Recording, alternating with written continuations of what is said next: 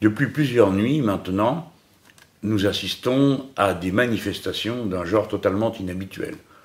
Ce sont des policiers, euh, parfois cagoulés, ce qui est assez euh, surprenant, qui expriment une colère euh, qui n'a rien de feinte, dont on sent qu'elle est ancrée en profondeur.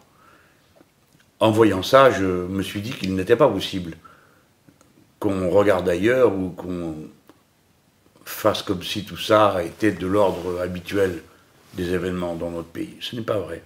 C'est quelque chose d'absolument inouï.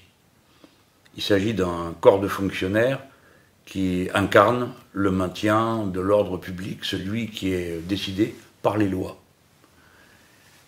Et on les voit euh, eux-mêmes manifester sans autorisation une nuit d'état d'urgence, des nuits dans lesquelles nous sommes toujours sous l'état d'urgence. Je suis absolument certain qu'ils savent exactement ce qu'ils font. Et s'ils le font, c'est donc que leur ras-le-bol a atteint la limite à partir de laquelle euh, tout est emporté. Ce n'est pas la seule corporation euh, essentielle à la vie quotidienne qui craque. On peut dire que dans les personnels de santé, les gens ont déjà franchi la limite euh, au-delà de laquelle tout est possible parce qu'ils sont en état d'épuisement euh, complet. Mais c'est vrai dans bien d'autres métiers. Je prends cet exemple, je pourrais prendre celui des enseignants, ce n'est pas par hasard. Euh, si tout d'un coup, après avoir créé un immense désordre, le gouvernement décide de recruter en urgence des enseignants pour remplacer ceux qui sont malades. On a partout, partout, détruit l'État, miné toute l'estime publique et le consentement à l'autorité. Parce que quand vous allez au travail, et que vous avez peur, ou bien que vous pensez que le travail que vous allez faire ne sera pas bien fait parce que vous n'êtes pas assez nombreux pour pouvoir le faire et pour pouvoir accorder aux gens que vous allez rencontrer l'attention qu'ils méritent. Eh bien, clairement, morceau après morceau, c'est l'État euh, qui s'en va. Là, nous avons vu euh, ces policiers manifester en direction de l'Élysée. Ce n'est pas un petit événement, c'est tout à fait exceptionnel. Ça s'est déjà produit dans le passé, mais c'est exceptionnel. Et voyez comment euh, l'incurie gouvernementale aboutit à ce résultat. Pourquoi est-ce que ces policiers éprouvent le besoin de faire des manifestations de nuit et jusqu'à l'Élysée? Ce sont des policiers républicains. C'est eux qui s'occupent de maintenir les lois de la République le reste du temps. S'ils le font, c'est parce que, comme beaucoup d'autres, ils ont le sentiment que plus personne ne les écoute. Dès lors, l'État n'est plus respecté quand il n'est plus respectable. Et les plus hautes autorités, le président de la République, le premier, ont miné cette autorité. Comment voulez-vous qu'on prenne au sérieux quelqu'un qui s'épanche pendant des pages et des pages d'un livre dans lesquels il raconte tout ce qu'il ne devrait pas raconter comme chef d'État et où euh, il montre des décisions inacceptables dans notre droit? Comment voulez-vous qu'on prenne au sérieux un État dirigé par des gens qui sont capables d'installer dans toutes les forces armées des logiciels d'emploi du matériel militaire qui est placé sous le contrôle d'un État étranger Et ainsi de suite? Si bien que d'une façon ou d'une autre, on a l'impression que notre société s'approche de ce point que j'avais décrit dans le passé en disant ça s'appelle le point qu'ils s'en aillent tous, c'est-à-dire un ras-le-bol généralisé contre toute autorité.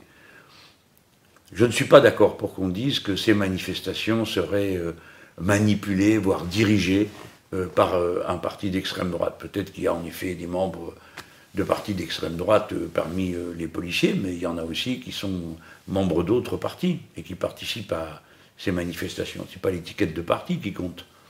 Et je ne suis pas d'accord pour que, en s'exprimant de cette manière, on ait l'air de leur dire votre colère ne peut pas être entendue par des gens comme nous. Moi, je suis un homme qui vient de la gauche, je suis profondément républicain et j'entends ce que disent les policiers.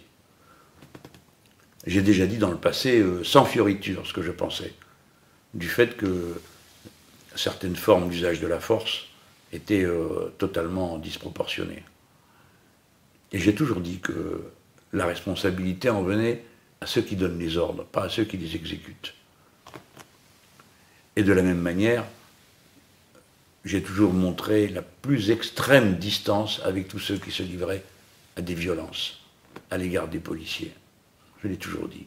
Je pense que c'est absurde que n'avoir rien à gagner à une atmosphère pareille. Mais aujourd'hui, on a affaire à autre chose. Des policiers ont été attaqués et grièvement blessés par des gens qui délibérément ont voulu les assassiner. C'est intolérable. C'est intolérable. Et je demande qu'on ne se trompe pas sur le sens des actes de ces agresseurs.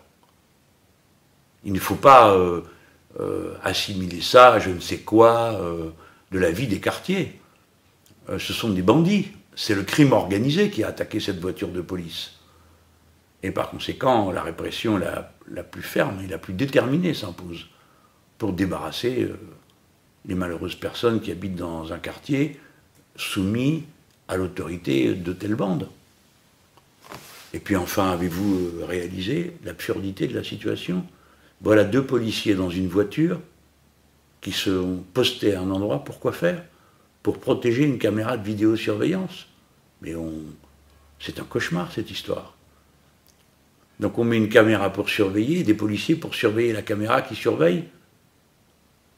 On, est, on nage dans l'absurdité.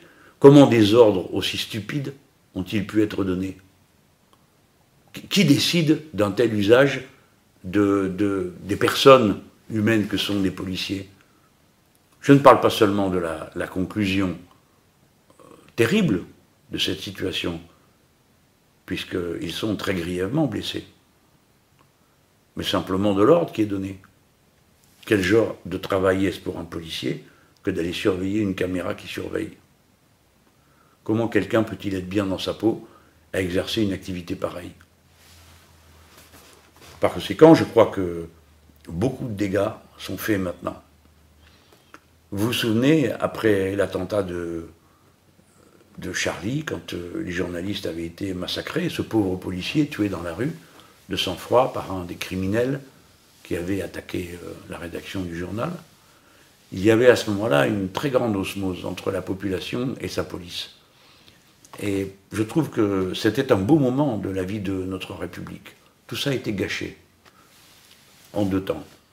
Premier temps, un usage systématique, absurde, de la force de façon disproportionnée pendant les manifestations contre la loi El Khomri.